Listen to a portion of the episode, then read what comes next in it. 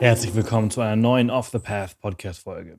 Heute ist unser guter Freund Dirk wieder zu Gast. Dirk Löw war bereits unzählige Male hier im äh, Podcast und wir haben bereits ein paar sehr spannende Folgen zusammen aufgenommen, unter anderem über die Osterinsel, Roadtrip in Botswana, Bootstour auf dem Amazonas und ganz viele mehr. Wer nach der Folge mehr über und von Dirk hören will, kann im Blog einfach nach Dirk suchen und findet im Podcast alle seine Folgen. Mehr zu Dirk findet ihr auch auf seinem Reiseblog planetenreiter.de. Diesen haben wir selbstverständlich auch in den Show Notes verlinkt. Für mich geht's morgen nach Namibia für unsere jährliche Gruppenreise durch dieses wundervolle Land. Ich freue mich sehr auf spannende Teilnehmer und auf grandiose Erlebnisse und Safaris. Dies ist meine erste Reise in südliche Afrika nach meiner Safari-Guide-Ausbildung und ich freue mich sehr, mein Wissen mit den Teilnehmern zu teilen.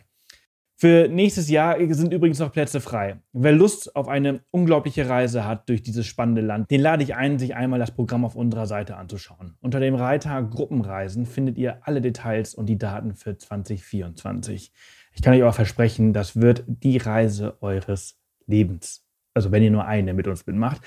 Viele von unseren Teilnehmern fangen mit einer an und äh, ich glaube, eine Teilnehmerin hat schon sieben Reisen mit uns gemacht und äh, bucht immer ihren Jahresurlaub mit uns. Man kann ziemlich süchtig werden, weil man sowas nirgendwo anders bekommt. Schaut auf jeden Fall vorbei unter www.offthepath.com slash Gruppenreisen slash Namibia. Aber wie gesagt, den Link findet ihr auch in den Show Notes und natürlich halt auf unserer Seite selbst. Bei Spotify gibt es übrigens ein neues Feature. Ihr könnt dort für individuelle Folgen Feedback für mich und meine Gäste hinterlassen und auch an einer kleinen Umfrage teilnehmen, die ich für euch dort hinterlassen habe. Ich freue mich, wenn ganz viele teilnehmen. Nun aber ganz viel Spaß mit dem wenig erforschten Land Guyana.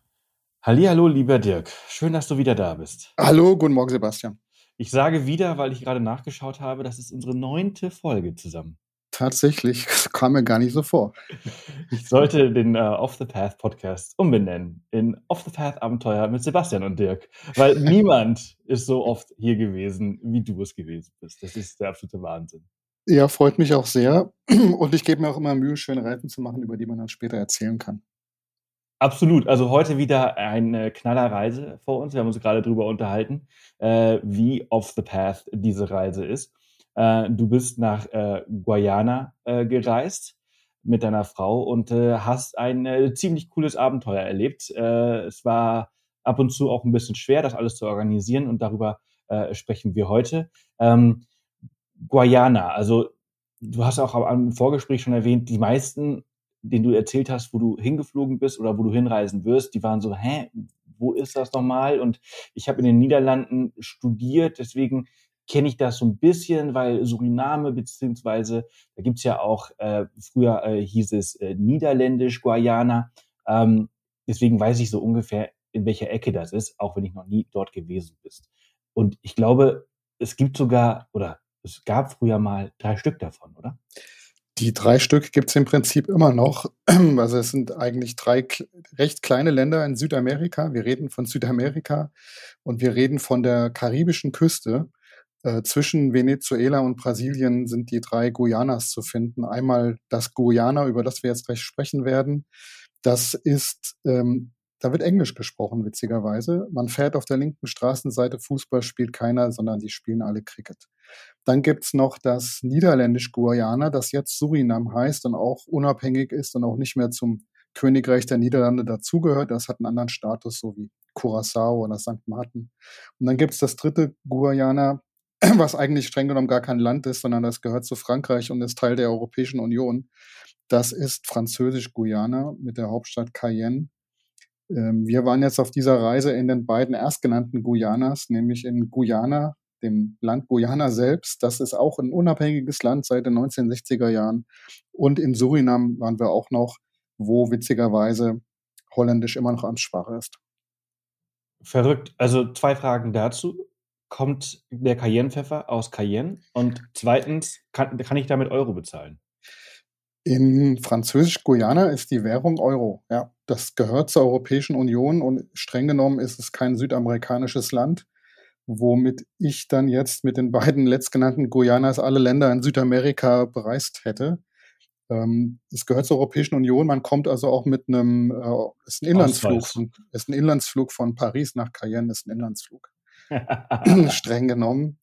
Ähm, der Pfeffer kommt ja eigentlich ursprünglich, wenn mich recht entsinne, aus Indien, aber man hat im Rahmen der Kolonialisierung haben die Europäer ja sehr viel Menschen und sehr viel Güter und Pflanzen in diese Guayanas verfrachtet, dort angepflanzt, Plantagen betrieben und da hat man ähm, sehr viele Pflanzen ähm, hingebracht, die man da auch in der Plantagenbewirtschaftung dann dort angepflanzt hat. Zuckerrohr, ähm, Kaffee zum Beispiel, der da ja auch normalerweise nicht vorkommt. Der Pfeffer auch dann. Ja, ja. Also das, das finde ich, das ich so verrückt. Also, also das, das, ich weiß ja, dass äh, Frankreich ja äh, Kolonialherrscher, also Nonplusultra war und he bis heute noch äh, ganz viele äh, Departements äh, äh, in Übersee pflegt und mit ziemlicher Aggression auch noch dran festhält. Äh, ähm, ja, das ist tatsächlich ein Departement, so wie, ähm, äh, wie Ile de Paris oder so. Äh, tatsächlich ein Inlandsdepartement mit einem Sitz auch im Senat. Das ist tatsächlich wirkliches Inland.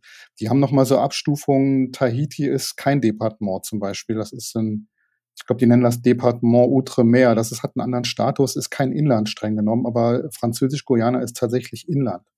Ja. Ähm, wie Frankreich und zählt zur Europäischen Union mit allem, was dazugehört, Euro, äh, Einreise und die Sprache natürlich auch, ähm, die ja. da auch noch da ist, ja.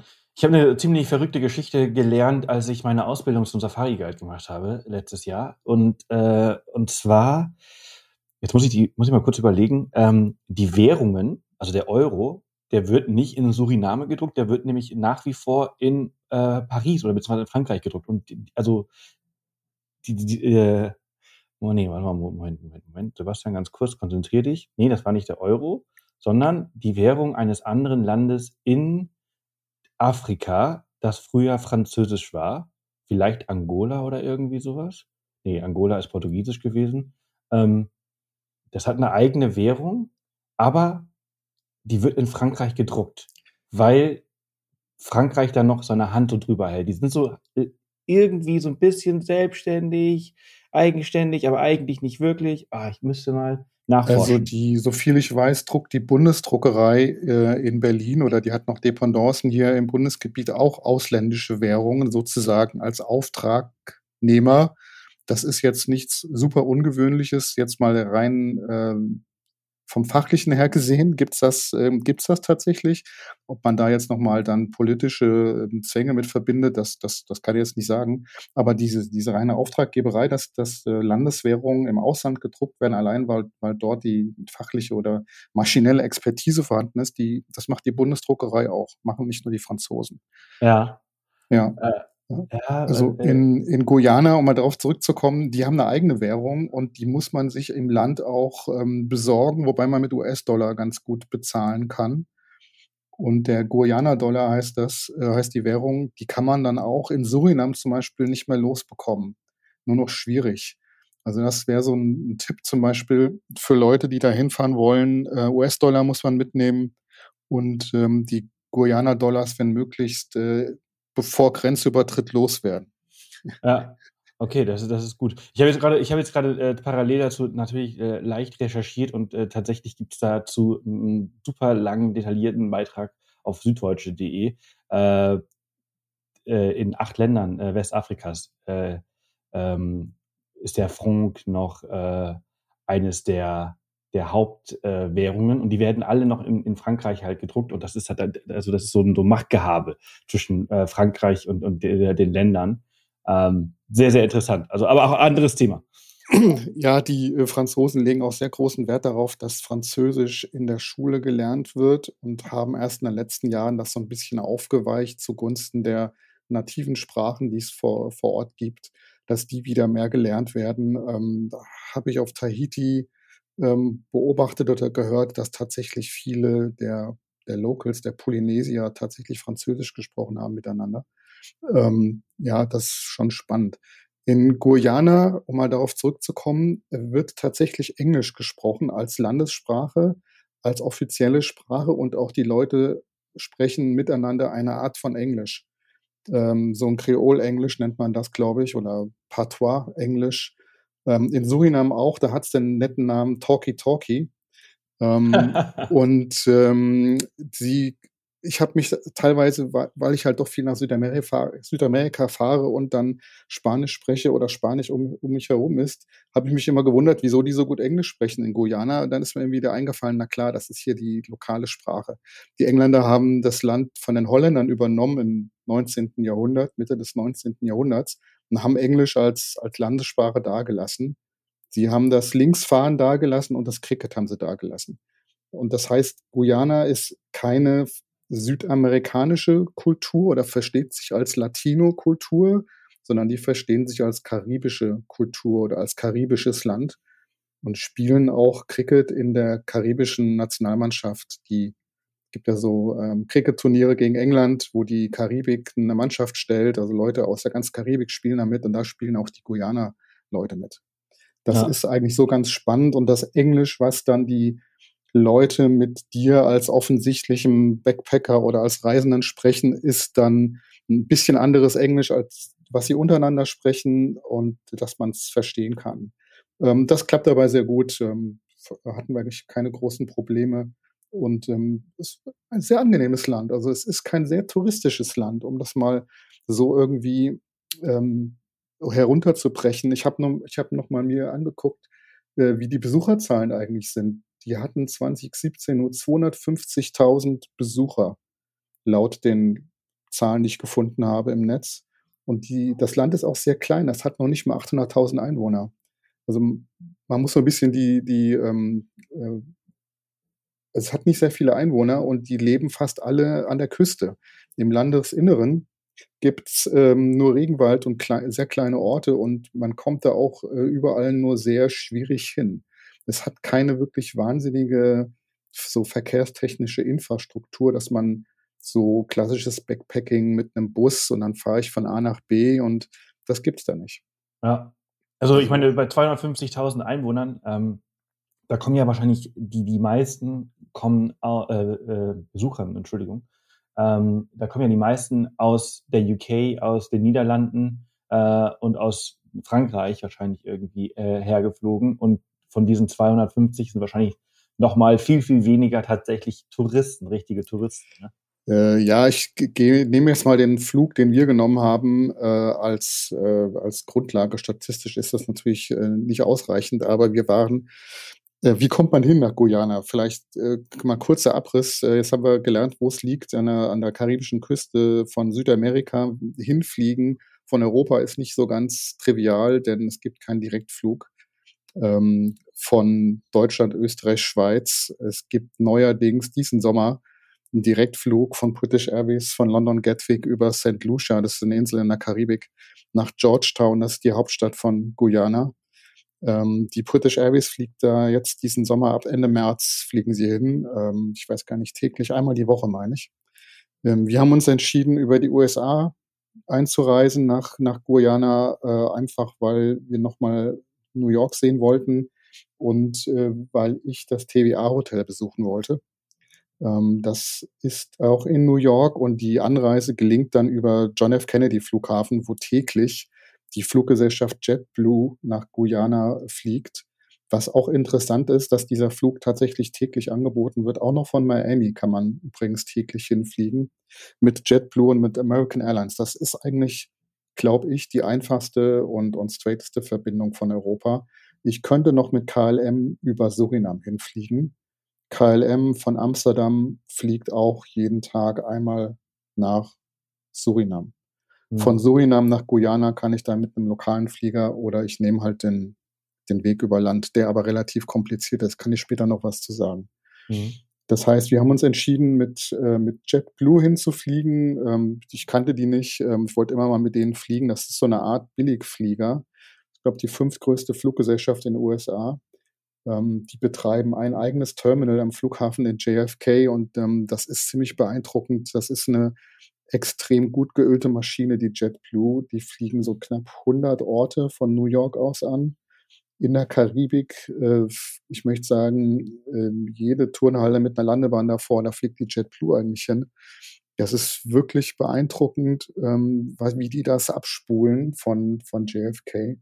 Und als äh, Aviation oder als, als ähm, äh, Flugzeugfreak oder Flughafenfreak war für uns ziemlich wichtig, mal das TWA Hotel im New Yorker Flughafen zu besuchen. Ähm, das ist wirklich ein Erlebnis gewesen. Ich habe auch ähm, im, im, Video, den ich gemacht habe, sieht man das auch. Das ist so eine ehemalige Abflughalle von der TWA, das war eine Fluggesellschaft, Transworld Airlines. Und das hat man jetzt so im 1960er-Stil, hat man das wiederbelebt und hat aus dem Terminal ein Hotel gemacht. Und man kann Zimmer buchen, die direkt auf die Landebahn rausgucken. Da hat man große Panoramafenster eingebaut und dann kann man direkt aufs Terminal gucken und auf die Landebahn und sieht da das massiv ähm, turbulente Geschehen am JFK-Flughafen. Und innerhalb von dem Hotel hat man das in so rot gehalten, diesem TVA-Design. Äh, da läuft dann so 60er-Jahre-Musik die ganze Zeit. Man hat ähm, eine, ein Fiat 500 hingestellt und ein BMW Isetta so als, ähm, ja, eigentlich 50er Jahre okay, aber 60er Jahre Autos und hat ganz viel ähm, auch so äh, Settings nachgebaut, Büros aus den 60ern vom TVA-Chef und so. Das ist ziemlich ähm, nett und ziemlich witzig. Und wenn man fotografiert oder Videos macht, ist das auch eine ziemlich tolle Kulisse, um da relativ viel auszuprobieren und Spaß zu haben. Ja. Ähm, und Originalgetreu mit, mit Aschenbecher? Also gehört ja dazu, oder? Also die haben da teilweise sehr, sehr nette Details gehabt in den Büros, die sie da nachgebildet haben. Das, das äh, fand ich sehr lustig, haben auch Bücher reingestellt und so. Ist aber eher wie so eine Filmkulisse. Also ich, ich, schon ein bisschen Fake ist schon dabei.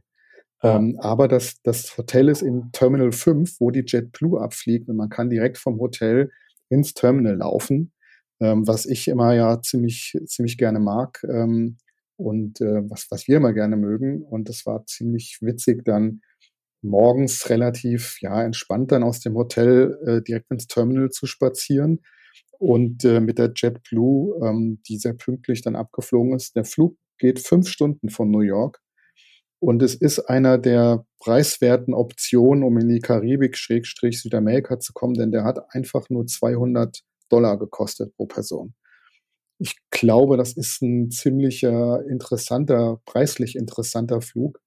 Ähm, in einigen US-Blogs steht drin, das wäre der preiswerteste Flug, um nach Südamerika zu kommen. Weiß nicht, ob das stimmt, aber ähm, es kommt, glaube ich, ganz gut hin. 200 Dollar für den einfachen Flug finde ich äh, interessant für einen Fünf-Stunden-Flug. Ja, also ich, ich, ich, ich kenne mich jetzt nicht so gut aus, aber äh, also was, was die USA, äh, Südamerika angeht, aber die meisten Angebote, die ich so nach Sao Paulo oder Buenos Aires oder nach äh, Santiago äh, sehe, die sind halt oftmals äh, knapp an vierstellig.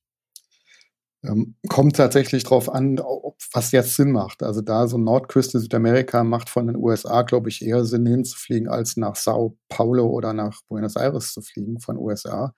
Ich muss auch sagen, dass die ähm, das Umsteigen die letzten Male, wo ich in den USA umgestiegen bin, immer ganz gut geklappt hat. Wenn man das mit dem äh, EFTA-Antrag hinter sich gebracht hat, was echt ein Monster ist, datenschutztechnisch und, und bürokratisch gesehen, ist das ganz, ist das nicht besonders optimal. Wenn man das, das hinbekommen hat, ist das Umsteigen an sich ziemlich gut. Und auch das Sicherheitsgedöns ist ähm, im Prinzip äh, genauso wie bei uns und äh, sollte keinen abschrecken.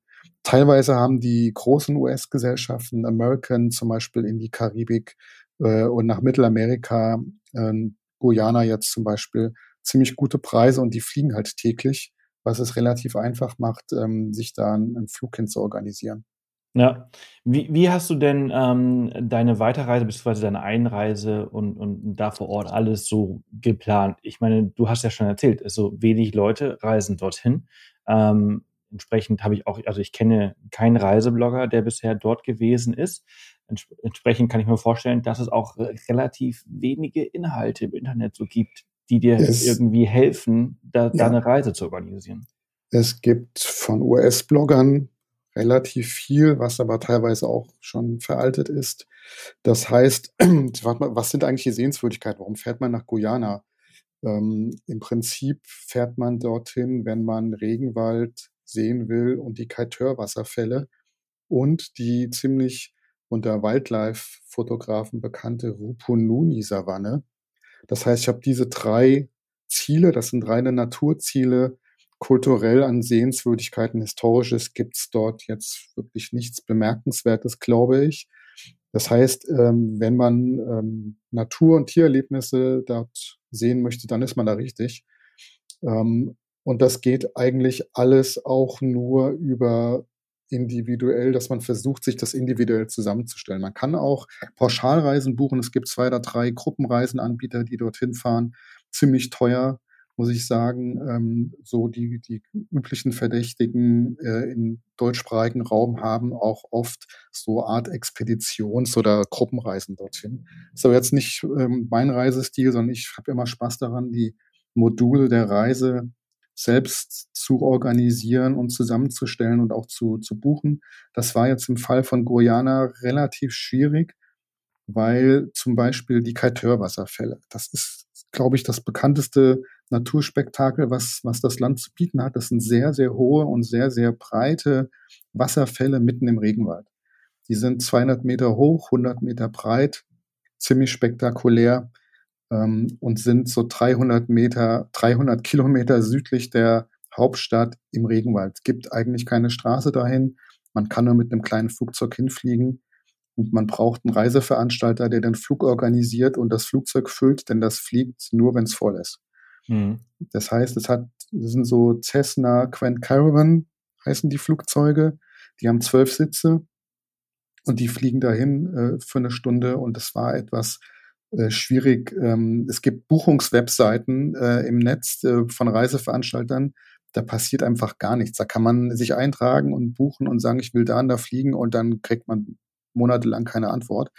Das heißt, ich habe dann relativ viel ähm, probiert und habe dann über Evergreen Adventures heißen die. Bei mir im Blog habe ich sie verlinkt. Ähm, die Evergreen Adventures waren äh, tatsächlich extrem cool organisiert. Ähm, die haben äh, die E-Mails beantwortet, die haben den Flug äh, organisiert und die haben ein Office am kleineren Flughafen von Georgetown, wo man dann auch zum Beispiel bezahlen kann und äh, wo man dann auch ähm, äh, ja die äh, wo sie, äh, wo man jemanden treffen kann und dann wird nochmal erzählt, wann der Flug geht, äh, wann der abgeht, was man braucht an, an Klamotten, äh, was inklusive ist und so weiter und so fort. Das ist aber relativ schwierig gewesen zu finden und ich wollte auch, oder wir wollten auch in eine Dschungellodge fahren, äh, ohne dorthin fliegen zu müssen. Es gibt relativ viele Dschungellodges im Landesinneren, auch in dieser Rupununi-Savanne die Savanne ist ziemlich speziell, äh, auch so was die Tierwelt angeht. Also wenn man zum Beispiel einen großen Ameisenbären sehen will oder wenn man diese, diese Fotos von Tierfotografen kennt, großer Ameisenbär oder auch kleiner Ameisenbär, ähm, das ist sehr oft in dieser Roponuni-Savanne fotografiert, muss man dabei hinfliegen. Das wollten wir nicht, wir wollten mit dem Boot fahren ähm, die Flüsse entlang. Und dann gibt es so vier, fünf Lodges, die man dann findet, über Google Maps oder über Reiseführer oder über andere Blogs äh, oder einfach über Google. Und die habe ich dann angeschrieben. Ähm, teilweise machen die nur noch Gruppenbuchungen. Teilweise haben sie gar nicht geantwortet. Äh, und diejenigen, die dann geantwortet haben, ähm, die hatten einen neuen Besitzer. Und ähm, da sind wir dann auch hingefahren zum Beispiel. Hm. Also das, das war nicht ganz so einfach. Ähm, aber das ist für mich auch immer so ein bisschen der Spaß an der Organisation der Reise. Wie, viel, wie viele Tage wart ihr da unterwegs? Wir waren eine Woche da und eine Woche noch in Surinam und noch ein paar Tage in New York City. Okay. Sozusagen ähm, im Vorfeld. Weil, also es hört sich halt schon alles sehr, sehr äh, abenteuerlich an und so, als wenn man äh, nie eine Garantie hätte, ob das, was man gebucht hat, ob man auch wirklich bekommt. Ähm, naja, so wie im Leben. Äh, wofür gibt es schon Garantien? Ähm, das Für ist den Tod. ja, das ist tatsächlich, ähm, muss man da, ähm, das muss man einkalkulieren. Und ähm, tatsächlich war das so, dass sich die, die Buchung allein von dem Trip zu den Kaitör-Fällen so lange hingezogen hat, dass äh, wir dann vor Ort ähm, hinfahren mussten, um zu bezahlen. Was aber ich schon mir gedacht habe, dass das passieren wird, weil das mit, mit äh, online über Kreditkarte bezahlen oder so war nicht so ganz einfach. Das funktioniert aus diversen Gründen nicht. Es fehlt einfach an Infrastruktur bei vielen Anbietern. Die haben oft kein, kein Online-Paygate, sodass man mit Kreditkarte bezahlen kann. Ähm, interessanterweise fiel auch in Surinam zum Beispiel komplette über eine Woche lang jegliche Kredit Kreditkartenzahlung aus. Ähm, äh, was wir jetzt schon mehrfach erlebt hatten, immer in Afrika, aber diesmal jetzt auch in, in Südamerika. Ähm, und äh, die, der Tipp des Travelers ist, man muss, man muss immer genug Bargeld einstecken haben, auch wenn das sicherheitstechnisch bedenklich ist. Man muss immer Backup Bargeld einstecken haben. Hat sich auch jetzt wieder hier äh, auf der Reise bewährt. Ähm, ich hatte ja. noch genug Dollars und ich hatte noch, noch Euro einstecken. Ähm, ja, kommt immer wieder vor. Und die, die Buchung an sich, aber dann des Fluges, als ich dann sozusagen die Evergreen Adventures gefunden hatte und die gesagt haben, ja, sie führen den Flug durch, geht auch nur am Wochenende, weil dann ähm, inländischer Tourismus Zeit hat für den Wochenendtrip. Und die meinten, sie kriegen das Flugzeug voll und dann haben sie es auch bestätigt, dass das Flugzeug voll ist. Also zwölf Plätze hatten sie verkauft und wir sind dann an den, es gibt zwei Flughäfen in Georgetown, den internationalen, der ist so 40 Kilometer entfernt. Relativ große Strecke, die man von dem Flughafen mit dem Taxi in die Stadt fahren muss. Und es gibt einen kleineren Flughafen, Ogle Airport wird er genannt. Der ist äh, quasi am Stadtrand von, von Georgetown. Und dort kann man mit dem Taxi eigentlich schnell und auch äh, preiswert hinfahren und dort hatten die Evergreen Adventures ihr Büro und dann sind wir hingefahren, haben den Flug bezahlt oder die Flüge zu den Kaitörfällen und dann Vertrag unterschrieben und äh, man muss sich noch, äh, man muss noch so eine Sicherheitserklärung unterschreiben. Es ist ja doch relativ äh, ungewöhnlicher Flug mit so einem kleinen Flugzeug. Und das hat aber super gut geklappt und war definitiv ein Highlight. Ähm, die Kaiteur-Wasserfälle sind ziemlich klasse. Besonders toll ist eigentlich die Gegend, in der die sind. Man fliegt dann so eine Stunde mit dem kleinen Flugzeug über den Regenwald. Ähm, interessant zu sehen oder bedenklich zu sehen, dass teilweise sehr große Flächen auch zerstört gewesen sind. Ähm, ich habe da nochmal recherchiert, da wird viel Diamant, Diamantengold wird da stark abgebaut und das zerstört äh, den, den Wald an den Flussläufen halt massiv. Das, mhm. ähm, das war die Beobachtung aus dem Flugzeug. Das landet dann an den Kaitörwasserfällen, gibt es eine Piste im Regenwald. Das ist auf so einem Hochplateau. Man ist so 1500 Meter hoch. Äh, die Landschaft ist fantastisch. Die sieht aus wie aus The Lost World. Sind so Tafelberge, grün, bewuchert mit Regenwald. Da sind Fluss, Flussläufe, die da durchgehen. Es ist eine wirklich tolle Landschaft. Ähm, und auch diese Hochebene an den Kaitörfällen hat äh, ganz spezielle Pflanzen- und Tierarten, die es dort nur gibt. Das ist ziemlich faszinierend. Es, es wird ein Guide gestellt, der von einer, äh, von einer lokalen Ethnie ähm, dort abstammt, die dort schon immer gewohnt haben quasi. Und ähm, das war auch sehr interessant, ähm, auch mal mit so jemandem zu sprechen und dann auch diese die Pflanzen. Es gibt Pflanzen, äh, wo Frösche drin leben, ähm, die Vögel, die es dort gibt, ähm, alles sehr speziell und unbedingt ähm, eine Reise wert, nicht nur die Wasserfälle. Wenn man sich für, für Natur interessiert, ähm, du kennst jetzt von deiner Ranger-Ausbildung, ähm, dann ist das fast noch spannender als die Wasserfälle, find, fand ich. Es hat sich extrem gelohnt und der Tourismus dort ist, ist auch noch im Aufbau. Man darf im Prinzip nur zwei Stunden oder sowas da bleiben. Es wird jetzt erst eine Lodge gebaut, damit man da übernachten kann. Und erschreckenderweise oder wie auch immer man das sehen will, wird auch die Landebahn verlängert, damit größere Flugzeuge dorthin kommen. Weil ich mich dann frage, was für größere Flugzeuge sollen von wo dahin fliegen? Das ist so abgelegen. Aber sie, sie basteln an der Landebahn herum, die war sozusagen, äh, wird verlängert, dass, dass, dass man mit größeren Maschinen dort landen kann. Und der Guide hat mir erzählt, dass jetzt im April sozusagen die Lodge eröffnet wird, sodass man dann auch übernachten kann. Aber die der Reiseveranstalter hat mir erzählt, dass, dass die gar keine Genehmigung haben, dass man da länger bleiben darf, sondern von der Naturbehörde in Guyana ist es so geregelt, dass man dorthin läuft zu dem Wasserfall. Das ist, äh, ist ein Fußweg von 10, 15 Minuten. Dann hat man drei Aussichtspunkte, um den Wasserfall äh, zu sehen und zu fotografieren. Und man läuft dann von Aussichtspunkt zu Aussichtspunkt, dann wieder zu dem kleinen Gebäude zurück, was das, das äh, Terminalgebäude oder die, die die, ähm, die Lodge an, dem, an der Landebahn quasi ist. Ähm, ist kein besonders schwerer Fußweg, man braucht da keine Wanderausrüstung. Das kann man, ähm, es sind Leute in Flipflops mitgelaufen. Ähm, im Regenwald, ob das so sinnvoll ist. Ähm, das war ja, gerade mein Gedanke. Es ist, es, ob das so sinnvoll ist, aber es hat funktioniert. Das ist im Prinzip, es ist so ein Hochplateau, was vulkanischen Ursprung hat und es ist quasi fast wie geteert, auf dem man läuft. Und äh, weil diese, diese Erde da so besonders ist oder die Grundlage zum Lauf, gibt es auch ganz viele spezielle Pflanzen. Und ähm, der für die für Leute, die sich für Vögel interessieren, es gibt so einen berühmten Vogel in, in Guyana, der Cock of the Rock Felsenhahn heißt der auf Deutsch, glaube ich. Ähm, das ist so ein orangefarbener, taubengroßer Papageienvogel, möchte ich mal sagen. Wobei es kein Papagei ist. Ähm, wie so ein Huhn fast eher. Und äh, das Witzige ist, ähm, das ist so einer der, dass die Leute, die sich für Vögel interessieren, fahren wegen diesem Vogel nach Guyana. Ja. Und der Guide sagte dann, ja, ähm, die gibt's hier überall sage ich, wie schwierig ist die zu sehen, sagt er, ja, kein Problem, du kriegst sie garantiert zu sehen. Was ich etwas interessant fand, was ich auch nicht geglaubt habe, aber tatsächlich ähm, haben wir dann ein, eine kleine Schar von den Vögeln gesehen. Ich hatte aber allerdings kein, kein Objektiv für die Fotografie dabei. Ich war auf Landschaft eingestellt und konnte die nicht fotografieren, aber ich habe sie gesehen.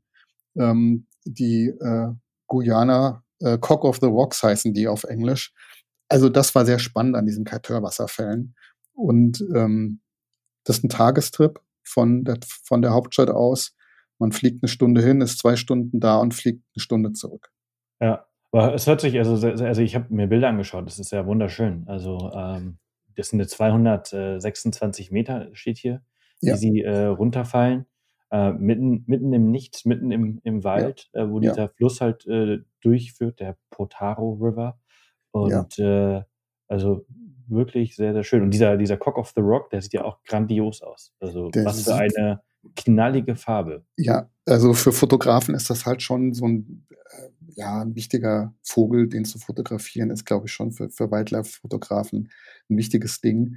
Ähm, und tatsächlich sind die auch nicht sehr scheu.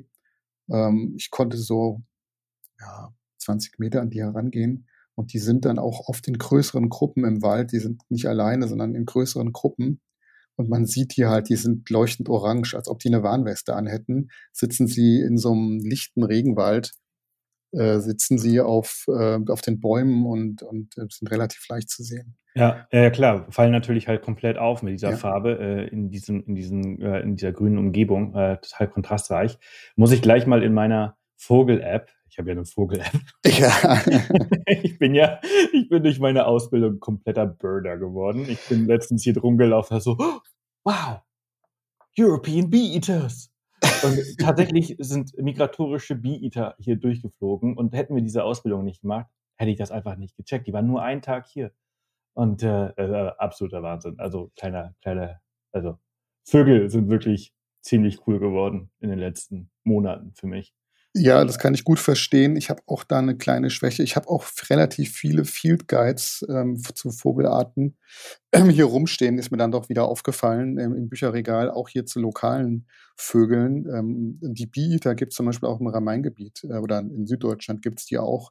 Das ist äh, äh, ganz, ganz spannend eigentlich. Und dort in ähm, Guyana gab es zum Beispiel auch diese kleinen Frösche, die in den Bromelien leben, da gibt es ganze mhm. Dokumentarfilme mhm. ja. über die. die. Die verbringen ihr ganzes Leben in den Pflanzen. Da speichert sich so Wasser in diesen großen Blättern. Und dort leben die Frösche und legen auch ihre Eier und transportieren ihre Jungen auch von Pflanze zu Pflanze. Wenn, wenn die Pflanze ihnen nicht mehr passt, dann nehmen sie die Jungen auf den Rücken und tragen die in die nächste Pflanze. Äh, und die konnte man da auch sehen. Und das war schon, ähm, ja, sowas finde ich immer toll, so, so Details an, an Landschaft und, und, und Tierwelt ist, ist toll. Das ist das Coole, wenn man sich für solche Sachen, für solche in Anführungsstrichen Kleinigkeiten interessiert, dann wird ein Tag und eine Reise viel intensiver, weil ja. eine Landschaft ist, das kennst du ja auch, wenn du da so eine Stunde oder, oder mehrere Stunden da verbringst. Also ich sehe mich daran nicht müde und, und, und satt, aber äh, viele tun's und äh, langweilen sich dann irgendwie. Und, und wenn du halt in diese, diese Kleinigkeiten dir raussuchst, dann kannst du ja äh, Tage da verbringen an einem Ort und erlebst ständig was Neues. Äh, genau, und das macht auch die Intensität von dieser Reise aus. Und äh, meine Frau und ich, wir waren, wir haben sehr viel auch über diese Reise gesprochen, wenn es auch jetzt relativ kurz gewesen ist. Aber die Tage waren wirklich intensiv. Und ähm, das, das ist ja das Schöne an der Reise, dass man dann nochmal wirklich zum Reflektieren auch ganz viel findet. Ähm, das war wirklich spannend, muss ich sagen. Es gibt auch einen tollen Dokumentarfilm, wer sich die Kaiteur-Wasserfälle nochmal ähm, in einem Film angucken will. Werner Herzog hat einen, einen tollen Dokumentarfilm gedreht, wo ein, ein Typ mit so einem Luftschiff ähm, versucht, die Baumkronen dort zu filmen. Und dann sind die mit dem Luftschiff da an die Kaiteur-Fälle äh, hingefahren. Äh, Man kann auch über Land an die Kaiteur-Fälle fahren. Es gibt Anbieter vor Ort, die machen da so einen fünftägigen Overland-Trip draus was ich auch ziemlich cool finde. Ähm, da fährt man fünf Tage hin, ist an den Kaiterfällen und kann dann zurückfliegen. Das finde ich auch eine sehr coole Reise, aber das war, ähm, ich habe keinen gefunden, der diese Reise jetzt durchführen wollte oder konnte. Es gibt einfach noch nicht genug Touristen da. Die äh, zwölf Leute, die mit uns äh, in dem Flieger drin waren, das waren nur noch zwei Amerikaner mit dabei und der Rest waren Locals, ähm, indischstämmige Locals, die einen Familienausflug gemacht haben weil die ähm, teilweise da schon mal gearbeitet haben oder weil das relativ populär ist im Land. Es ist ziemlich teuer, glaube ich, für die meisten Leute. Der Flug kostet 250 Dollar insgesamt, dieser, dieser Tagesausflug pro Person. Und ähm, wir waren, wie gesagt, die einzigen Europäer äh, dran äh, mit dabei und die beiden Amerikaner. Und der Rest waren äh, Leute aus Guyana. Ja, ähm, überlegst du dir auch zweimal als Pärchen, ob du 500 Dollar ausgibst für einen Tag? Äh, ja, ähm, bei Reisen bin ich da relativ ähm, nicht so sensibel, was das Budget angeht, muss ich zugeben. Und es ist ja auch ein äh, Once-in-a-Lifetime-Erlebnis, ja, ja, die, die Kateur-Fälle zu besuchen.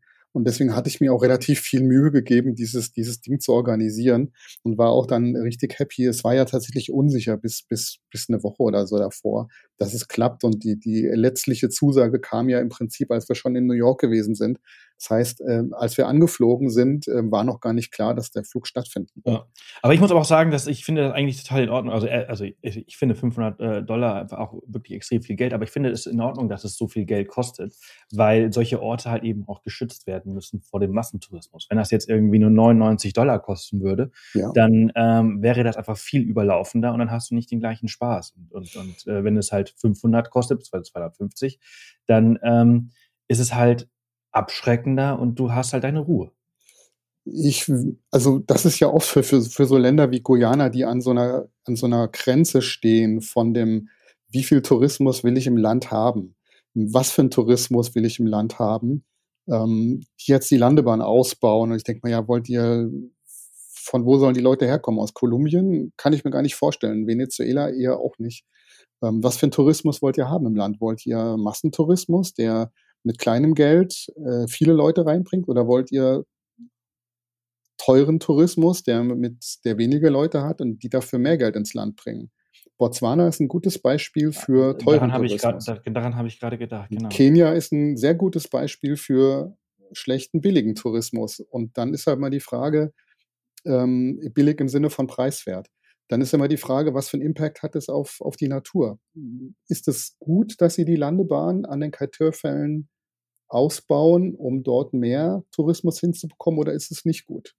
Das ist, sind Fragen, die ich mir stelle und ähm, die mich dann auch bewegen. Ja. Ja, ja, und ich, nachdem ich halt Botswana jetzt auch erlebt habe, ich meine, wir haben das letzte Mal äh, darüber gesprochen, das ist eine Weile her. Ähm, äh, da hatte ich doch keine Botswana-Erfahrung. Ja, ich, dann haben wir darüber gesprochen. Das ist, das ist ewig her. Ähm, und äh, jetzt bin ich halt mehrmals da gewesen im letzten Jahr und werde dieses Jahr nochmal hinreisen, auch nächstes Jahr, das weiß, das weiß ich jetzt schon alles. Mhm. Und äh, wenn ich halt meine, meine Botswana-Safaris mit meinen Südafrika- oder Namibia-Safaris vergleiche, dann, dann kann man das einfach nicht vergleichen, weil das einfach auch eine ganz andere Welt ist. Wenn ja. ich da vier Wochen ganz alleine bin und keine Gäste, keine anderen Leute sehe, dann ist das einfach eine ganz andere Intensität. Und äh, dann, dann darf das auch was kosten. Aber man muss sowas erstmal erleben, um den Wert dessen zu verstehen. Äh, richtig. Und das haben die in Botswana, glaube ich, ganz gut verstanden. Und die sind ja ganz bewusst diesen, diesen Weg gegangen. Und wie sie es jetzt in Guyana machen, ähm, keine Ahnung. Äh, ich sehe relativ wenig von äh, dem Tourismusbehörde in Guyana, die, die, die dort versuchen, was, was zu tun, äh, was zu organisieren. Ähm, ja, ähm, wir waren ähm, Intensität, äh, das ist noch eine schöne Geschichte, die wollte ich unbedingt ähm, noch mit reinbringen. Aus der schönen Reihe Tiere im Hotelzimmer habe ich noch äh, was zu erzählen, was sehr unterhaltsam gewesen ist. Ähm, wenn man jetzt so ein bisschen so in Afrika oder in Karibik oder so, dann, dann was wir schon für, für, für Tiere im Hotelzimmer hatten, Schlange, große Spinne, Gecko, ähm, Ratten, ähm, all das, ja, ist immer irgendwie immer spannend. Ähm, es kam ein neues Tier jetzt dazu. Ähm, ich kriege hier Alerts übrigens. Äh, hast du die auch? Äh, ja, ja, aber das wird ja alles lokal aufgenommen. Alles, alles klar. Gut. Also aus der, aus der beliebten Serie Tiere im Hotelzimmer ähm, hatten wir jetzt wieder was Neues in Guyana. Ich bin, äh, es war im Hotel in, in Georgetown zwischen sozusagen der, der Dschungelreise und der, dem Kaitör-Wasserfällen hatten wir nochmal eine, eine, einen Tag in Georgetown eingelegt. Man muss, man muss im Prinzip immer wieder in die, in die Stadt, in die Hauptstadt zurück. Die Wege sind im Land sind nicht so, dass ich von, von, dem, von der Dschungellodge zu den Kaitör-Fällen komme da gibt's die Infrastruktur eigentlich nicht, es sei denn, ich miete mir ein Flugzeug. Was, was sie uns auch immer gesagt haben, Flugzeugmieten kostet äh, 2000 Dollar, glaube ich. Nur mal um so die, die, die Verhältnisse ja, einzuordnen. Man muss im Prinzip aber immer wieder in die Hauptstadt zurück und von dort aus dann die, die, ähm, die Sehenswürdigkeiten im, im Regenwald zu besuchen. Man kommt auch von der Rupununi-Savanne relativ schwer zu den Kaitör-Wasserfällen, ohne dass ich ein Flugzeug miete. Man muss im Prinzip nach Georgetown zurück und dann wieder von Georgetown ähm, den, den Flug dann in den, in den Regenwald nehmen. Mhm. Und im Hotel war es so, dass ich nachts wach geworden bin, weil ich was knabbern gehört habe. Ein, ein Tier, was gefressen hat, so vor sich hingemümmelt hat, an etwas genagt, etwas. Ich dachte mir so, ja, das sind Mäuse und habe jetzt denen keine große Beachtung geschenkt. Dann ist aber meine Frau wach geworden, die hat es auch gehört. Mit anderen Worten, wir mussten jetzt nachschauen, was es ist. Und äh, ich dachte erst, es sitzt unterm Bett. Wir hatten immer so eine Taschenlampe dabei, ähm, unsere Safari-Taschenlampe, die eigentlich dafür da ist, in den, in den Busch reinzuleuchten. Die macht aber auch ein Hotelzimmer taghell. Und dann haben wir gesucht, was es ist. Und dann sagte meine Frau, es ist jetzt im Papierkorb. Und wir hatten am Abend äh, davor hatten wir auf einem Hotelzimmer gegessen. Ähm, äh, Traveler essen, Bier und Chips, ja, das der Klassiker. Und wir hatten auch so einen Schokoladenriegel und wir leuchten in einen Papierkorb rein, aus dem das Geknabber kam. Und ich sehe noch, wie so eine große Schabe sozusagen sich aus dem Licht in, in die Tiefen des Papierkorbs begibt.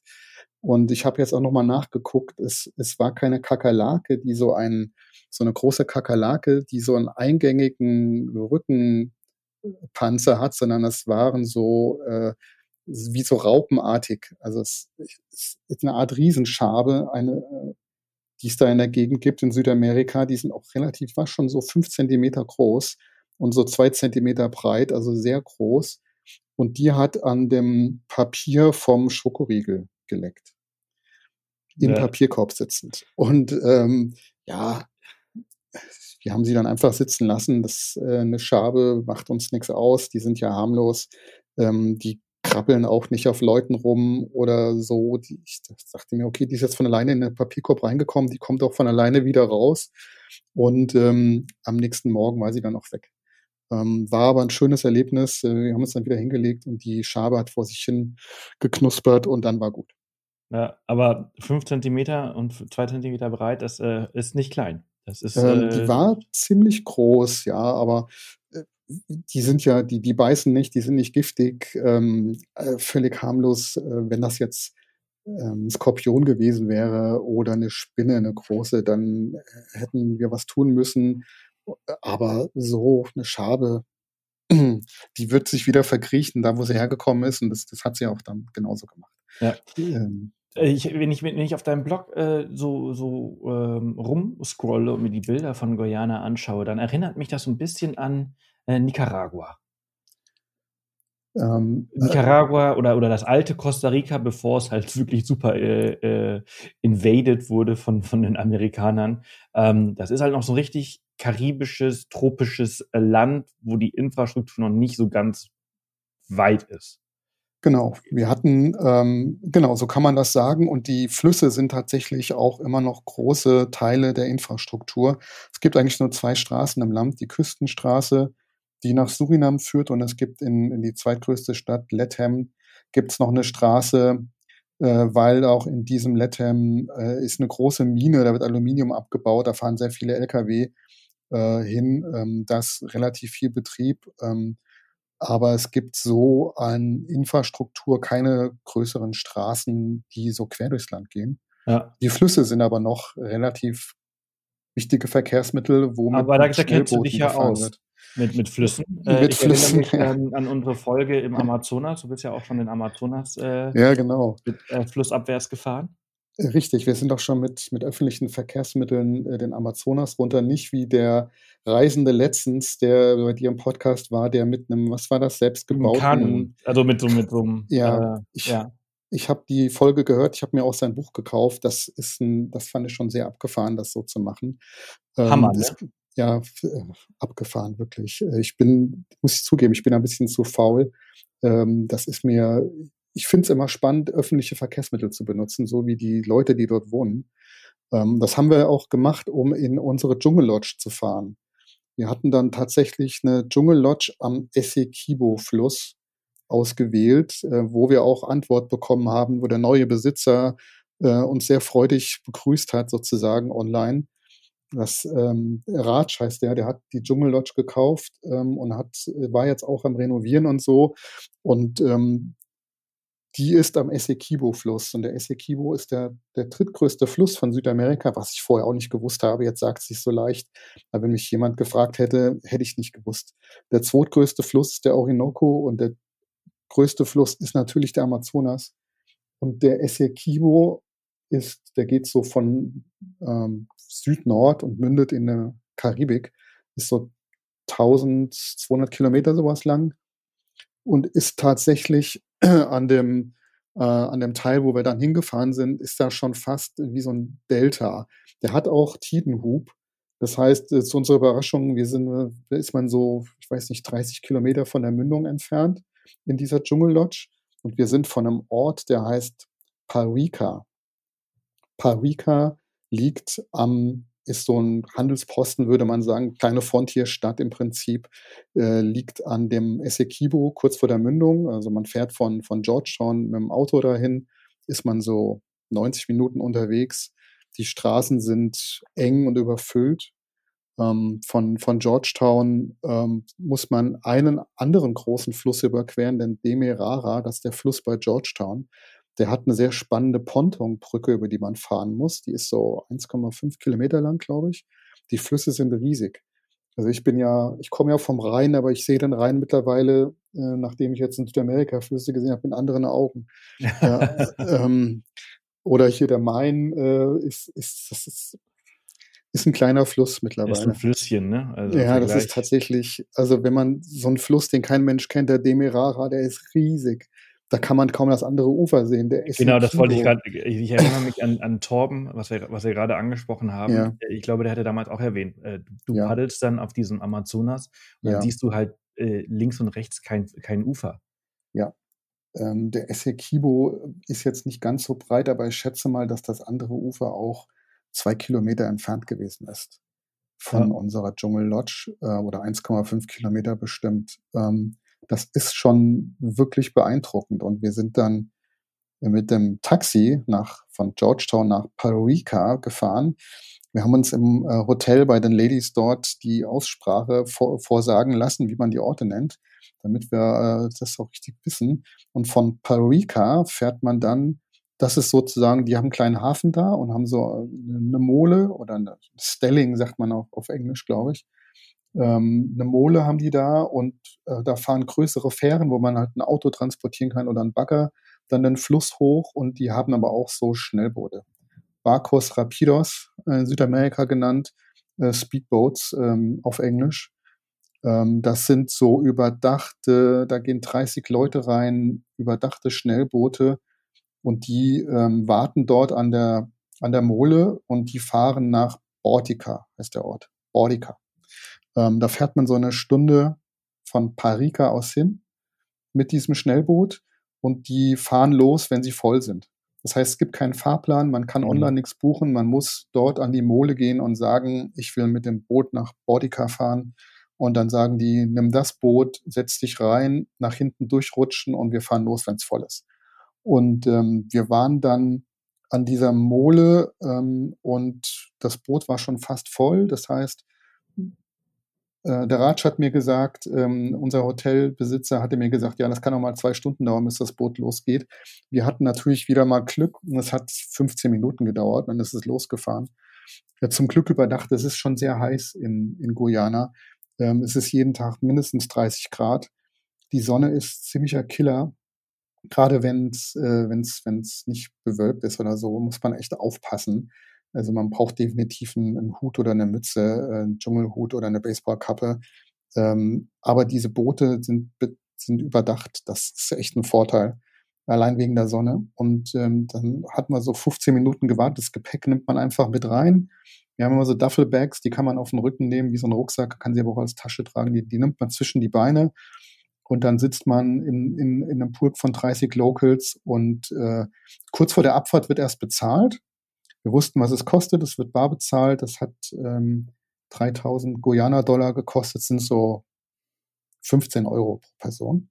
Mhm. Und dann muss man eine Schwimmweste anziehen. Dann haben mir die Locals haben mir gezeigt, wie die Schwimmweste anzuziehen ist. War sehr nett. Ähm, die, die sprechen einen nicht so direkt an. Also man wird auch als Reisender wirklich äh, eigentlich gar nicht angesprochen, was irgendwie auch äh, ulkig ist. Ähm, die sind sehr zurückhaltend und sehr nett ähm, und haben mir dann geholfen mit der, mit der Schwimmweste, die muss man anziehen in dem Boot und dann sitzt man da, 30 Leute sitzen dann in dem Boot und dann düst das den Fluss runter, beziehungsweise rauf. Es fährt dann Strom auf nach Bordika.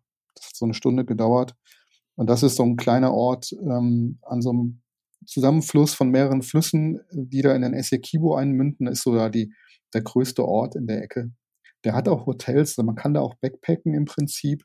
Man kann auch von diesem Bordika dann noch andere Boote nehmen, die noch weiter in den Regenwald reingehen.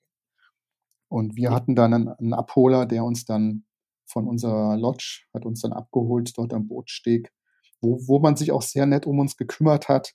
Wir sind halt äh, total aus dem Muster gefallen. Da, da sind zwei zwei Europäer mit, mit äh, so Duffelbags, die kommen da an und keiner holt sie ab. Das hat die etwas irritiert, die guten Leute vor Ort. Dann haben sie, haben sie gefragt, werdet ihr denn abgeholt? Was können wir, können wir euch irgendwo hinbringen? Wo müsst ihr denn hin? Braucht ihr ein Taxi? Das war sehr nett, sehr, sehr, äh, haben sich um uns gekümmert, haben aufgepasst auf uns, bis unser Abholer kam, den sie nicht gekannt haben. Und äh, der uns dann zu unserer Lodge gefahren hat, die dann nochmal auf der anderen Flussseite war wo man dann auch noch mal so 20 Minuten über diesen riesigen Fluss gefahren ist. Und dann waren wir in der, in der Dschungel Lodge, wo ich Sort, nennen die das, da in, in Guyana. Die sagen, übrigens, die sagen übrigens Guyana. Die sagen nicht Guyana, die sagen Guyana. Guyana. Guyana. Ja. Aber Huracabra River Resort. Genau, das Huracabra River Resort. Allein der Name ist schon toll. Sehr, sehr resortmäßig aus. Ähm, ja, das ist ein ähm, bisschen in die Tage gekommen, äh, ich, ähm, aber sehr ordentlich gepflegt und ein toller Garten und die haben ein ähm, haben eine Stelling, haben so eine ähm, Mole, die relativ weit in den Fluss hineingeht und wollen sich spezialisieren, dass, dass Yachten aus der Karibik, so Segelboote dort anlegen können. Und die Leute, die das betreiben, sind, sind ähm, wie sagt man, Ureinwohner, Natives, ähm, und zwar nicht afrikanischstämmig, sondern tatsächlich ähm, Amerindian, sagt man dort vor, sagt man dort, die, die der, die Lodge sozusagen betreiben. Ich sage immer Lodge, weil ich das aus Afrika so gewohnt bin, aber es ja. ist ein Resort natürlich. Ähm, und die, man, man bucht es ähm, mit allen Mahlzeiten inklusive, man kann da nirgendwo hingehen, da ist nichts drumherum, äh, außer Regenwald. Ähm, der wie so ein riesengroßer Garten ist und man wird morgens von den Papageien geweckt, die in den, in den Bäumen kreischen. Und man bucht das äh, Full Board, also man bekommt alle Mahlzeiten inklusive mit Übernachtung, Frühstück, Mittagessen, Abendessen, Tea Time. Ähm, und wir durften dann zum Beispiel, wir waren die einzigen Gäste, und man hat dann für uns abends so einen, so einen kleinen Tisch direkt an den Fluss gestellt mit einer Lampe drauf, so dass wir dann sozusagen völlig alleine dort gesessen haben und den, den, den, den, den Himmel genießen konnten und den Fluss. Ähm, das war schon ziemlich toll, muss ja. ich sagen. Das, das war wirklich schön. Ähm, das auch wieder für Vogelbeobachter ist das natürlich auch schon mal ein Highlight da. Man kann da von Geiern bis Papageien gibt es da wirklich viele Vögel. Wenn man sie einfach hinsetzt und abwartet, dass sie von alleine vorbeikommen, kann man da echt schon ganz schön viel sehen. Der Fluss hat nicht so viele, man kann auch baden im Fluss. Es gibt keine gefährlichen Tiere dort in der Ecke, also weder Haie noch Kaimane noch sonst irgendwas. Ähm, also das ähm, ist ungefährlich. Der Fluss hat so braunes Wasser, so wie der Amazonas, also nicht klares Wasser, sondern so braunes Wasser, so Schokoladenbraun würde ich es nennen. Und ähm, wer will, kann baden. Und das Interessante ist, dass der Tidehub da ziemlich stark ist. Das Wasser ist also doch so zwei bis drei Meter ist das Wasser zurückgegangen während der Ebbe und kam dann mit der Flut wieder zurück. Ähm, das fand ich sehr spannend. Soweit, aber soweit im Landesinneren fand ich eigentlich relativ spannend. Ne? Hat, mich halt auch, hat mich auch überrascht. Meer so abhängig ist. Ja, hat mich äh, tatsächlich auch, hat uns überrascht. Hätten wir jetzt nicht mit gerechnet, dass da, dass die äh, Ebbe und Flug dann doch so stark, ähm, obwohl das bis zum Meer, ich meine, doch über 30 Kilometer sind. Ähm, wie gesagt, man fährt mit dem Boot eine Stunde dahin. Ähm, das war sehr spannend. Ähm, Preis, um mal einen Preis zu nennen, viele Leute, was kostet es denn? Die Übernachtung in der Hura Capra Lodge hat 250 Dollar gekostet im Doppelzimmer mit allem drum und dran. Ja, ja, normale, also normale Preise für solche Länder, glaube ich, ne, oder? Ja, ich glaube schon, dass der Preis upmarket ist, also schon relativ teuer. Ähm, zum Vergleich, das Hotelzimmer hat 100 Dollar die Nacht gekostet, okay. inklusive Frühstück. Ja. Wobei wir jetzt auch nicht im teuersten Hotel gewesen sind. Ähm, es gibt noch ein bisschen teurere in Georgetown. Die, ähm, die Gruppenreisen steigen in der Coro, Cora Lodge ab, ähm, in der wir Abendessen gewesen sind. Das ist so auch so ein Upmarket-Hotel. Wir waren in, in einem Mittelklasse-Hotel in Georgetown, 100 Dollar inklusive Frühstück. Mhm. Ja, um den Vergleich mal zu haben. Du, du hast, wir haben jetzt ein paar Mal über, über Geld auch gesprochen. Du hast ja auch gesagt, Bargeld äh, ist äh, immer wieder notwendig gewesen. Eine Sache, mit der ich seit ungefähr, schon seit vielen, vielen Jahren nicht mehr reise, obwohl ich auch viel in, äh, im südlichen Afrika in, in Gegenden bin, wo man es eigentlich dabei haben sollte. Und ich ja. schaffe es immer wieder, es nicht zu brauchen. Ähm, ähm, ja. Aber, äh, und, und du hast in dem Zusammenhang auch ganz am Anfang mal kurz die Sicherheit angesprochen. Ähm, und darauf wollte ich jetzt gerade kurz hinaus. Ähm, wie ist das denn dort? Das ist äh, relativ schwierig zu sagen. Also tagsüber, glaube ich, ist es, wir sind natürlich tagsüber auch dort durch die Innenstadt gelaufen. Man muss sich eine SIM-Karte besorgen, denn es gibt kein Roaming mit einer deutschen SIM-Karte oder mit einer europäischen SIM-Karte, so viel ich weiß. Wer also sein Handy benutzen will, muss äh, vor Ort sich eine lokale SIM-Karte besorgen. Das ist den, den Gang muss, den, den muss man machen. Das heißt, wir sind dann tagsüber dort ähm, in, in die Innenstadt gegangen. Das ist relativ, das ist kein Problem. Da ist sehr viel Trubel. Äh, nachts ist es natürlich äh, ein bisschen was anderes. Nachts werden da wirklich komplett die Bürgersteige hochgeklappt. Es läuft auch niemand mehr auf der Straße. Es fahren so gut wie gar keine Autos nachts. Ähm, und wir sind einmal auf dem Weg zur, ähm, zur Wäscherei, sind wir durch ein Viertel gegangen, wo uns Leute gesagt haben, wir sollen da nicht durchgehen. Ähm, das fand ich auch spannend. Ähm, die, die Sicherheitslage in Georgetown ist tatsächlich ein bisschen fragwürdig, besonders nachts. Es gibt relativ viel ähm, Drogenkriminalität dort, weil es halt auch ein Transitland ist für, für Drogentransporteure. Ich glaube nicht, dass das Touristen betrifft. Ich glaube nicht, dass es so, so Petty Crime, sagt man im Englischen, so, so Straßenüberfälle und sowas, glaube ich, sind nicht so an der Tagesordnung, aber nachts ist tatsächlich aus Gründen, schätze ich mal, niemand mehr auf der Straße unterwegs. Äh, und es wird auch empfohlen, dass wenn man zum Beispiel abends essen geht, dass man dann mit dem Taxi zurückfährt und nicht zu Fuß geht. Mhm. Also die Sicherheitslage ist so wie in ganz Südamerika, würde ich sagen. Ich würde es also nicht, gesunder Menschenverstand. Ja, äh, wie immer gilt der für Traveler, ist ganz wichtig. Ähm, was das Bargeld angeht, äh, ich hatte zu Anfang gesagt, in Surinam hat keine Kreditkarte mehr funktioniert. Ich konnte, äh, ich habe mehrere Kreditkarten, meine Frau hat äh, eine andere. Wir konnten, wir waren an drei oder vier Banken und kein Geldautomat hat funktioniert. Und es kam äh, immer so eine Fehlermeldung, äh, die, die mich, wo ich dann dachte, okay, hier steht die Verbindung zur, zum Kreditkarten-Acquirer, die funktioniert jetzt hier nicht, der in den USA da so sitzt. Und auch das Hotel konnte die Kreditkarte nicht abrechnen, wo wir in Surinam gewesen sind. Ähm, das heißt, und auch später am Flughafen hat es immer noch nicht funktioniert. Das heißt, da war eine Woche lang, konnte man über äh, Kreditkarte und Geldautomat kein Bargeld ziehen. Ähm, und ich habe immer so 200, 100 Euro Kidnapping Money, nenne ich das, äh, einstecken ähm, für solche Notfälle. Und das war jetzt auch wieder goldrichtig, denn wir hatten noch Dollars einstecken, US-Dollars, und die konnte man dann in Surinam umtauschen. Die Guyana-Dollars hat keiner genommen. Ich kann nicht glauben, dass du das Kidnapping Money nennst. Ist aus einem Film. Casino mit, mit Robert De Niro. Da steckt er so einen Haufen Bargeld in, Geld in ein Fach in der Bank und das ist das Kidnapping Money. die, die Augen, die der ein oder andere Hörer gerade gemacht hat, oder vielleicht das, das Herz hat nochmal einen Satz zur Seite gemacht. Also auf, auf, auf Deutsch, das ist die eiserne Reserve sozusagen an Bargeld. Und ich, äh, ich muss tatsächlich sagen, das hat sich jetzt wieder wirklich be bewährt, dass ich das dabei gehabt habe. Denn sonst hätten wir in Surinam ganz alt ausgesehen und hätten äh, hätten Schwierigkeiten bekommen, Bargeld zu bekommen äh, an ja. den Geldautomaten, die einfach nicht funktioniert haben. Ja. Und tatsächlich muss man das in, in Südamerika ist mir das noch nie passiert. In Afrika ist es allerdings schon uns schon ein paar Mal passiert, dass, dass kein einziger Geldautomat in Tansania oder so funktioniert hat. Ähm, daher die Erfahrung, die haben wir jetzt einmal gemacht und jetzt äh, das zweite Mal und jetzt waren wir gewappnet.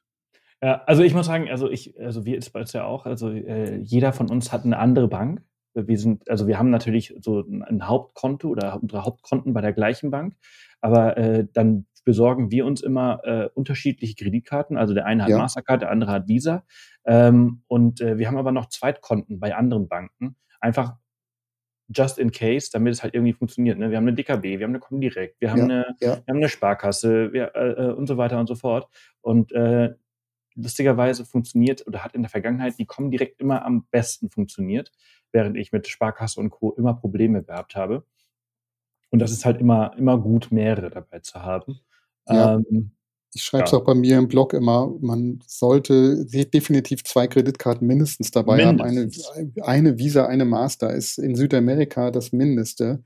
Aber wenn die komplette Verbindung zu dem äh, Acquirer heißen die, ähm, die die Gelder für die Kreditkarten Unternehmen einsammeln und ausgeben, wenn die Verbindung zu denen, die sitzen in den USA oder so, wenn da die Verbindung nicht funktioniert, geht im ganzen Land nichts. Und genauso war es. Ich konnte äh, das Hotel in Surinam bezahlen, weil wir es über Booking gebucht hatten und dort die Kreditkarte hinterlegt war. Das war mhm. die Ausflucht.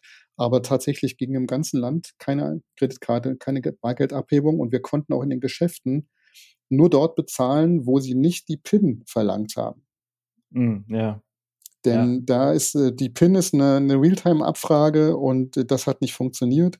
Und dort, wo sie äh, nur mit Unterschrift genommen haben, wo man also nicht die PIN eingeben musste, dort konnte man mit der Kreditkarte bezahlen, weil die nicht in Realtime, also in Echtzeit äh, am Server abgefragt wird. Ja, oder ansonsten ja. lässt du einfach deine Kreditkarte kopieren. Da wird mir jedes Mal schlecht bei, wenn das passiert, wenn sie die irgendwo ja. durch, so eine, durch so eine Stempelmaschine äh, ziehen. Ja, ja dann weiß ich so, und dann weiß ich so, oh nee, jetzt muss ich nächste Woche die Kreditkarte canceln, sperren, so wie, so wie neue beantragen. Ähm, so wie früher. Ich meine, wir haben auch, ähm, wir sind dann ja, um das zum Abschluss zu bringen, weil das auch sehr spannend gewesen ist. Wir sind dann, wir wollten nicht fliegen nach Surinam, sondern über Land fahren. Man kann natürlich äh, täglich fliegen, das kostet 250 Dollar pro Person. Dann fliegt man nach Paramaribo. Man kann aber auch über Land fahren. Es wird im Internet relativ stark gesucht, ähm, äh, habe ich gesehen. Und es sind viele Anbieter, die das machen, so Taxiunternehmen oder so Transportunternehmen, die die Strecke Georgetown, Paramaribo, Paramaribo ist die Hauptstadt von Surinam, die diese Strecke sozusagen in einem Rutsch anbieten und dann zahlt man einfach, steigt in Georgetown nachts um drei oder um vier Uhr morgens ins Taxi und fährt dann zum Grenzfluss. Dort muss man eine Fähre nehmen und die Fähre fährt eine halbe Stunde, die legt dann in Surinam an und dort fährt man nochmal vier Stunden mit dem Auto nach Paramaribo. Das haben wir, das haben wir nicht geschafft, einen zu finden. Die haben alle keine Webseiten und man muss wahrscheinlich im Hotel immer nachfragen müssen. Ich habe dann über unseren Raj, der von der Hurakapra Lodge Raj, der hat uns ein, hat uns einen Fahrer vermittelt und der hat uns dann nachts um drei abgeholt in Georgetown und hat uns mit dem Auto so in drei Stunden an die Fähre gefahren. Krass. Ja, das war extrem interessant, halt nachts. Ähm, teilweise sind die Straßen nicht beleuchtet, die haben keine Markierungen. Da laufen Tiere, Wasserbüffel, Pferde, Esel, Hühner, ähm, Menschen auf Fahrrädern ohne Licht natürlich, ähm, Menschen in allen möglichen Fahrzeugen, eselgezogene Kutschen in Bussen, äh, LKW ohne Licht. Also es war, es war echt ähm, schwierige Strecke. Aber unser Fahrer, der auch Rad schießt, das war ein super Typ, ähm, der ist sehr gut gefahren, sehr aufmerksam und wir haben dann zusammen immer geguckt und ich habe dann gewarnt, wenn ein Radfahrer mal wieder ohne Licht irgendwo rumgefahren ist. Die Radfahrer, schwarze Menschen bei Nacht sieht man auch extrem schwer, ähm, ist man auch nicht gewohnt als Europäer natürlich. Also das war nicht so einfach. Ja. Ähm, und war ein interessanter Trip dann quer durch Guyana an die Grenze dann zu Surinam, wo in the middle of nowhere ein, ein Fährterminal ist und ähm, wo man dann, da gibt's dann Kontrollen, man muss ein Gelbfieberzertifikat haben für die Einreise nach Surinam, frag mich nicht warum. Hm. Ähm, die machen die, die gucken nach der Corona-Impfung, das heißt der gelbe Ausweis, der, den kennen die, der wird akzeptiert mit dem Impfstatus und äh, wir hatten äh, wegen, ich weiß gar nicht mehr warum, wir hatten auch eine Gelbfieberimpfung. Wir wussten, dass man die da braucht, aber wir hatten sie ja schon vor Jahren mal gemacht für, für Botswana oder für, weiß ich nicht mehr, irgendwo in Afrika. Vielleicht mal ähm, Äthiopien ähm, gewesen, da braucht man es auch. Ähm, wir hatten sie mal gemacht. Kann auch sein, dass sie in Brasilien äh, mal ab, irgendwie abgefragt wurde, ähm, wenn man da über Land einreist. Und wir hatten sie jedenfalls und sie haben sie auch kontrolliert. Das heißt, die ist dann auch in einem gelben Impfausweis drin, die, die, das, das Gelbfieberzertifikat und die haben das tatsächlich kontrolliert. Das steht auch in allen Blogs drin, dass es kontrolliert wird und das haben sie auch getan. Und dann muss man noch die, die Fähre bezahlen und dann hatten wir auf der Surin, auf der Guyana-Seite waren ein paar Jungs, äh, die da ähm, die Kontrolle über das Fährterminal hatten, so war mein Eindruck, und die haben uns gesagt, wir können euch ein Ticket für ein Taxi verkaufen auf der Surinam-Seite für 5000 Guyana-Dollar, also so 25 Euro ungefähr pro Person und die nehmen euch dann mit nach Paramaribo. Dann habe ich gesagt, ja, und woran erkennen die uns? Dann meint er, ja, ich mache ein Foto von dir. Das ist natürlich super crazy und ich dachte mir, ja, wahrscheinlich funktioniert das hier, weil das ist ja deren Business. Ähm, das Risiko war jetzt nicht sehr groß. Ich hätte jetzt 5000 Guyana-Dollar pro Person verloren, wenn sie jetzt das Geld kassiert hätten, auf der anderen Seite keiner gewesen wäre. Dann hätten wir da halt in ein Taxi einsteigen müssen, hätten normal bezahlen müssen. Es war also relativ überschaubar, dieses Risiko. Ich habe dann aber tatsächlich zwei Plätze bei den Jungs mit Pepita-Hut und mit Bewachung. Die, die sahen wirklich aus wie aus dem Gangsterfilm. Äh, unser Fahrer kannte sie aber über mehrere Ecken und ähm, ich habe dann den Ratsch gefragt und meinte, kann man das machen? Er, ja, das kann man machen. Und dann haben wir jeweils für 5000 Guyana Dollar, also so 25 Euro pro Person, einen Sitzplatz im Taxi von der Fähranlegestelle auf Surinam-Seite nach Paramaribo gekauft. Und ähm, tatsächlich ähm, nach der Einreise in Surinam, ähm, man braucht übrigens kein Visum, sondern man muss dann, äh, es geht Visum on Arrival genauso wie in Guyana. Man braucht kein Visum äh, als EU-Bürger. Man braucht äh, die Covid-Impfung und die Gelbfieberimpfung. Ähm, die werden auch kontrolliert. Und dann kommt man nach Surinam eigentlich relativ easy rein. Und dort stand tatsächlich jemand, der mein Foto auf dem Handy hatte. Und der hat uns dann nach Paramaribo gefahren. Ja, ja, ja, aber so, ich bin da immer, ich bin da ja immer so ein bisschen blauäugig, ne? Ich mache sowas ja einfach so. Ich denke da gar nicht so, so groß drüber ich, nach. Ich mache äh, das eigentlich dann auch, wenn, was soll da schon passieren, ja? außer dass er mit dem Geld abzieht. Also ja. ja kein. Dann, dann, ist es halt eben auch ein Abenteuer an sich. Also ich, ich bin eigentlich immer ziemlich offen und ziemlich blauäugig. Ja. Ähm, ich habe das dann auch gemacht ähm, und es hat ja geklappt. Der hatte tatsächlich. Ja. Und seid, seid ihr dann von, von wir sind dann von, von Georgetown nach Paramaribo in einem Rutsch gereist. Ja. Und von ähm, Paramaribo seid ihr dann mit der KLM zurück nach Amsterdam geflogen? Oder, Ganz genau. Äh, ja, okay. Ja, also das, eine, ähm, eine, gute Rundreise, so gesehen. Das ist eine schöne Rundreise. Ähm, der, die Fahrt von Georgetown nach Paramaribo hat 14 Stunden gedauert. Ähm, das war schon, ähm, die, die Fähre kann man auch nicht online kaufen, man muss vor Ort da sein. Ähm, die hat auch einen eher erratischen Fahrplan. Sie fährt wohl einmal am Tag äh, um 9 Uhr, um 10 Uhr so in der Gegend. Das ist so eine Fähre wie über den Rhein fahren. Die sieht ganz genauso aus. Da fahren, kommen auch Autos drauf. Da gehen so 20 Autos drauf, Pkw, kleine Lkw und die fährt dann so eine halbe Stunde über den Fluss und lässt einen dann in Surinam raus, wo man dann nochmal anstehen muss für die Immigration und für den Zoll. Und dort, wenn man dann rauskommt aus dem, aus dem Gebäude, stehen dann die, die Taxi-Jungs, ähm, die einen dann äh, erkennen und mitnehmen, sagen, hier ist, hier ist das Auto und dann fährt man nochmal vier Stunden. Das zieht sich wirklich sehr lange.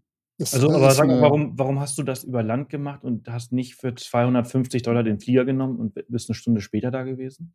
Äh, naja, wir wollten natürlich noch ein bisschen was vom Land sehen. Es ist ein bisschen abenteuerlustiger natürlich, ähm, diese, mit der Fähre zu fahren ich wollte wissen, wie die Fähre, wir wollten wissen, wie es mit der Fähre geht und wie man halt äh, fliegen kann, ja im Prinzip jeder. Das, das wäre jetzt äh, zu einfach gewesen.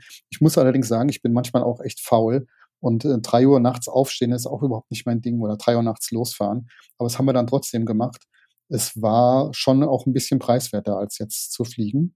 Ja. Und ähm, es geht eigentlich auch ganz gut. Es gibt tatsächlich auf beiden Seiten Taxiunternehmen, die man ein bisschen suchen muss und wahrscheinlich muss man sich vor Ort herumfragen, die diese Tour in einem Rutsch anbieten.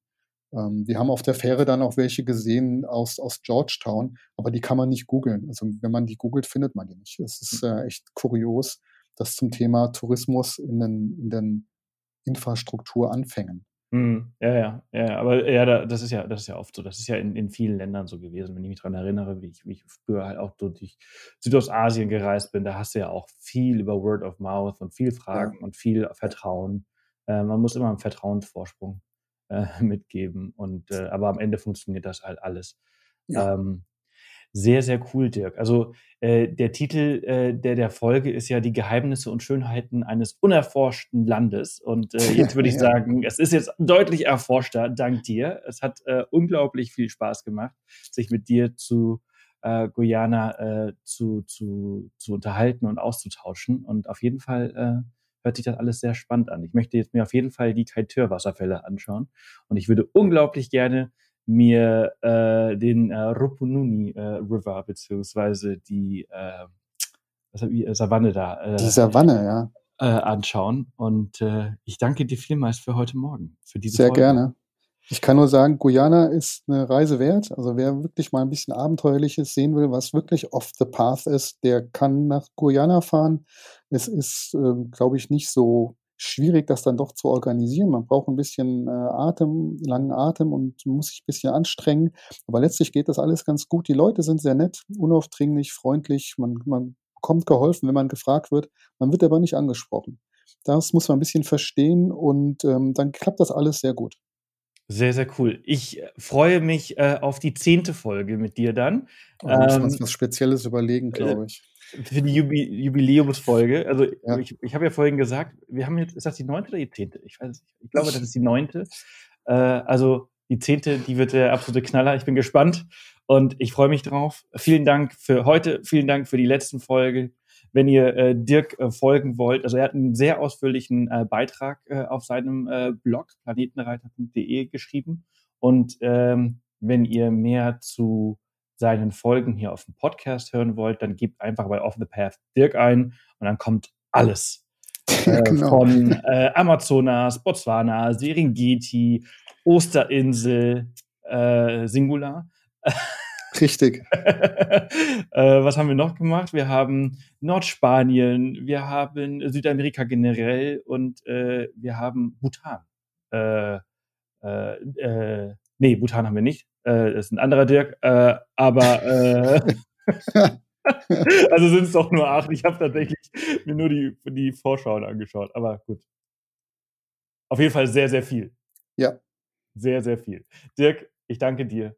Bis bald. Bis bald. Tschüss. Tschüss. Ja, und das war es auch schon für heute. Vielen Dank fürs Zuhören und danke an Dirk, dass er wieder Gast im Podcast war. Schaut unbedingt auf seinem Reiseblog planetenreiter.de vorbei und hinterlasst ihm gerne auch direkt Feedback über seine Instagram-Seite. Er freut sich immer über Nachrichten. Und äh, mehr zu Guyana findet ihr auch im Blogbeitrag von Dirk, der ebenfalls in den Shownotes verlinkt ist. Nächste Woche sprechen wir hier im Podcast vermutlich über Frankreich und Spanien und was ihr bei einem Roadtrip alles erleben könnt. Jetzt, wo das Wetter frühlingshaft wird, wird es Zeit, Inspiration für den Sommer zu sammeln. Ich bin nächste Woche zwar noch in Namibia, aber die Folge ist bereits eingeplant und geht am Dienstag um 4 Uhr automatisch online. Also, passt auf euch auf und bis nächste Woche.